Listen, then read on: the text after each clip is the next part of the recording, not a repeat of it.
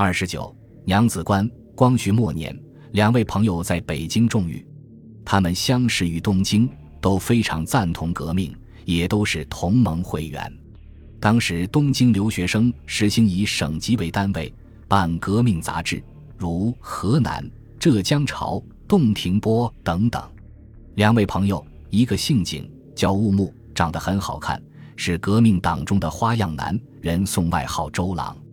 他是陕西人，主办了一份杂志叫《夏生》。另一个姓景，号美酒，山西人，也主持了一份杂志叫《进城》。东京同盟会里。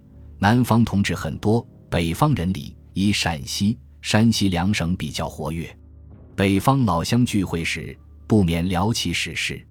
景美九提了个问题：当年的太平天国为什么会不成功呢？曾左李这帮汉奸坏事呗？不然，曾左里固然可恨，但以大事儿论，弘扬虽然几乎占据了一半天下，然而北方诸省没有一个响应的。清廷的根本未伤。所以可以缓缓地用北方的财力、兵力去平灭它。所以我们的第一要务要从南降北应上下功夫。南方一旦起事，北方省份要能跟上，搞不好还能北响南应呢。虽然中山先生最看重长江流域，可是长江离北京多远？我们山西一出娘子关就是直隶省境，杀奔北京都不消一天。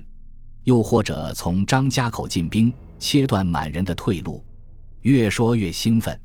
当时在东京的河南、山西、陕西、甘肃四省的同盟会员，成立四省协会，相约在北方同时发动起义。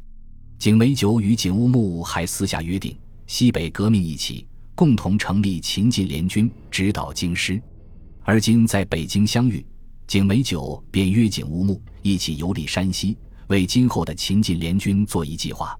他们从北京乘火车到石家庄，改乘正太路火车往太原，真是近啊！一会子功夫就望见娘子关的隘口，过此便是山西境了。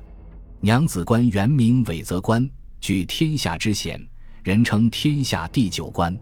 相传为唐太宗李世民胞妹平阳公主。曾亲率娘子军驻此守关设防，因此得名。景物木久久地望着娘子关，此真天险。可惜已经通了火车，不那么容易拒敌。但如果有能人统军，也能守住。景美九表示同意。不错。庚子年，八国联军占领京师后，继续西犯，清军曾据此击退德军。关上书四个大字：经济翻平。可以想见他对京师的重要性。火车很快，娘子关一会儿就看不见了。两位朋友良久无语，都在想着将来的某一天，秦晋联军开进这座天下第九关的情景。